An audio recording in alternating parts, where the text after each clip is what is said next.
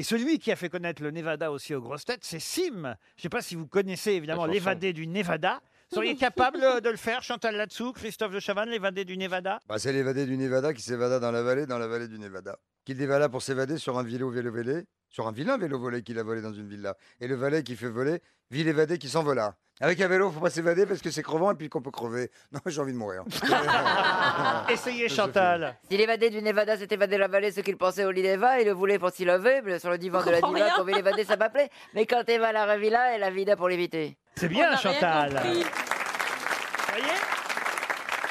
C'est une grande comédienne aussi. hein. Ah oui, Elle est régulière, qu'elle ait un texte ou pas, on ne comprend rien. Bienvenue au salon de l'orthophonie.